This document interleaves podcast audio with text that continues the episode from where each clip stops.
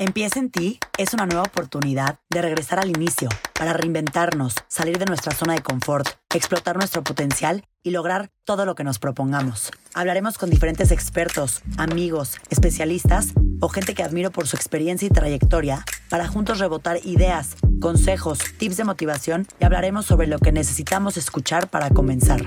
Soy Paola Zurita y en este espacio te invito a escuchar, relajarte y trabajar en ti para lograr tu mejor versión porque todo lo que hagas en la vida empieza en ti.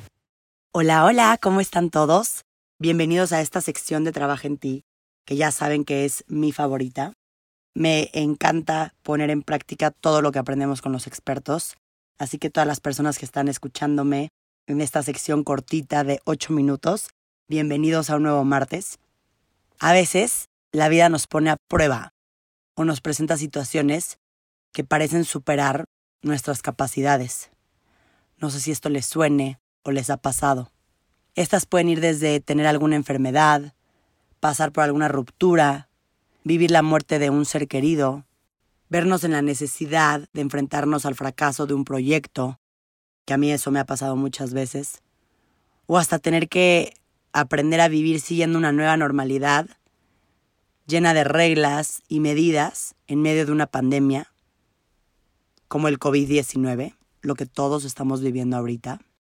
Como lo platiqué con Carla en el episodio de ayer de Empieza en ti, existen diferentes hechos que nos pueden llevar al límite, ponernos a prueba y sacarnos de nuestra zona de confort.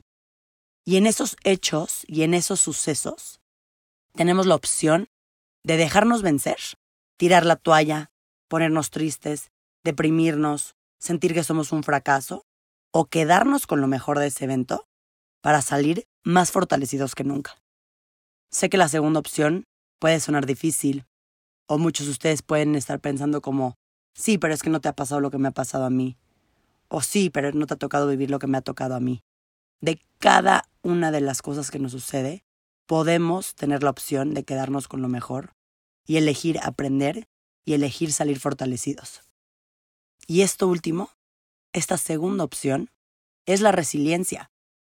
Si alguien sigue un poquito atorado y en duda sobre qué es la resiliencia, vuelvan a escuchar el episodio de ayer, porque el ser personas resilientes nos va a hacer fluir y poder sacar de situaciones difíciles y complicadas lo mejor.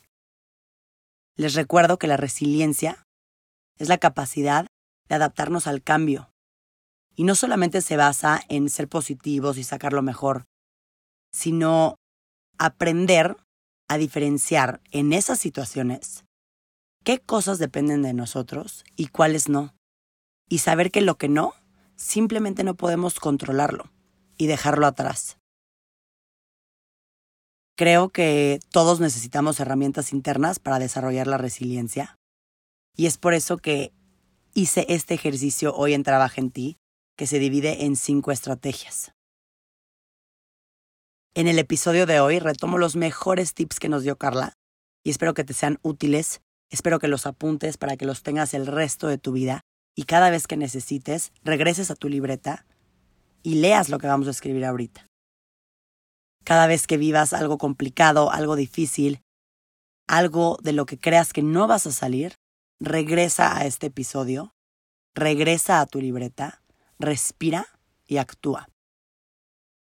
Lo único que necesitas para hacer este ejercicio, como siempre, es una pluma, un lápiz, lo que tú prefieras, la libreta tan especial que tienes para los ejercicios de trabajo en ti y más o menos 45 minutos de tu tiempo. Así que vamos a empezar. Estrategia 1. Identifica el problema o conflicto.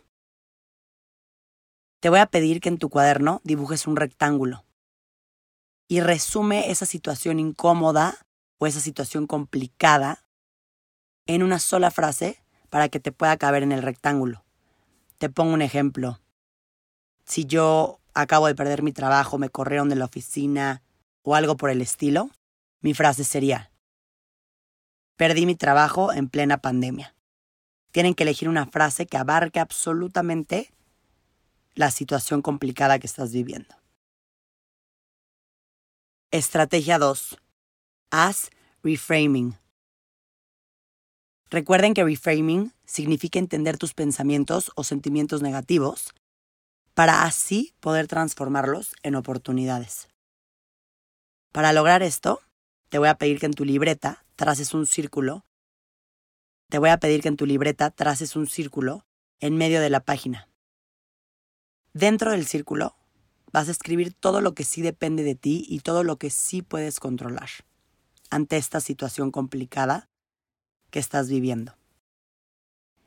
Y fuera del círculo, escribe todo lo que no depende de ti y está total y completamente fuera de tu control. En el caso del ejemplo que yo les di, algunas de las cosas que podría escribir dentro del círculo son, puedo empezar a buscar trabajo en bolsas de trabajo online, puedo quedarme en casa y aprovechar al, puedo quedarme en casa y aprovechar el tiempo con mi familia, puedo reinventarme y hacer mi propio negocio. Y algunas cosas que escribiría fuera del círculo son las decisiones del gobierno, la crisis económica, la pandemia, los despidos en las empresas, una vez que hayas escrito absolutamente todo lo que sí puedes controlar y lo que no puedes controlar, acuérdate que todo lo que está dentro del círculo, sí puedes hacer algo al respecto, sí puedes mejorarlo, sí puedes actuar, sí puedes decidir qué haces. Es donde debes de enfocar tu energía y ver qué vas a hacer. Y lo que está fuera del círculo, es mejor dejarlo ir. No le des energía, no le des pensamiento, no le des absolutamente nada, porque no hay nada que pueda hacerse al respecto y son cosas fuera de tu control. Cuando te enfocas en lo que sí puedes cambiar y lo logras, es cuando más te empoderas y te vuelves imparable. Estrategia 3. Cambia los pensamientos o emociones catastróficos. Junto al rectángulo en el que pusiste la situación incómoda, esa frase que describe esa situación complicada, escribe una frase que vaya de lo extremo a lo realista. Seguramente en estos momentos estás pensando, ¿qué dijo? No le entendí. Pero les voy a poner un ejemplo. Si tu oración es, perdí mi trabajo en plena pandemia, la voy a cambiar a, aunque perdí mi trabajo en plena pandemia, esto pasará y encontraré una mejor chamba. Estrategia 4 escribe una lista de posibles soluciones. En esta parte tómate tu tiempo. No tienes que escribirlos todos de un jalón, pero date un espacio y un momento para pensar y escribir para que puedas actuar. Te voy a poner algunos ejemplos. Para encontrar una mejor chamba yo, número uno, buscaré vacantes disponibles. Mandaré mi currículum a mis amigos, familiares y a todas las empresas en las que quiero trabajar, iré a entrevistas, actualizaré mi currículum, me especializaré en algún tema para hacerla mejor, cuidaré mis ahorros mientras encuentro mi trabajo. Esos son algunos ejemplos referente a lo mío, referente al ejemplo que les puse. Pero les recomiendo anotar estas soluciones porque les va a dar mucha paz, mucha tranquilidad y mucha claridad de qué deben de hacer, hacia dónde deben de ir. Y por último, estrategia 5, no tengas miedo a pedir ayuda. A un maestro, amigo, hermano, papás, mentor, especialista, quien sea. Recuerden que pedir ayuda no te hace más vulnerable. Al revés, te da las herramientas para salir adelante, para escuchar otras opiniones, para escuchar otras perspectivas. Entonces, una vez que hayas escrito todo lo anterior, si lo necesitas, acércate a alguien con quien puedas contar y eso te va a ayudar a salir adelante. Espero que hayan disfrutado muchísimo este episodio. Para mí, de la temporada 1 es de mis favoritos y creo que nos puede servir mucho ante las diferentes cosas que nos toca vivir. Así que disfruta este episodio, tómalo con calma, escúchalo las veces que necesites y no olvides contarme en mis redes sociales y en las redes sociales del podcast cómo te sentiste después de hacer este ejercicio, qué cosas vinieron a tu mente, qué cosas pensaste, qué cosas sentiste. Ya sabes que yo siempre estaré feliz de escucharte o leerte. Les mando un beso grande y nos vemos la próxima semana.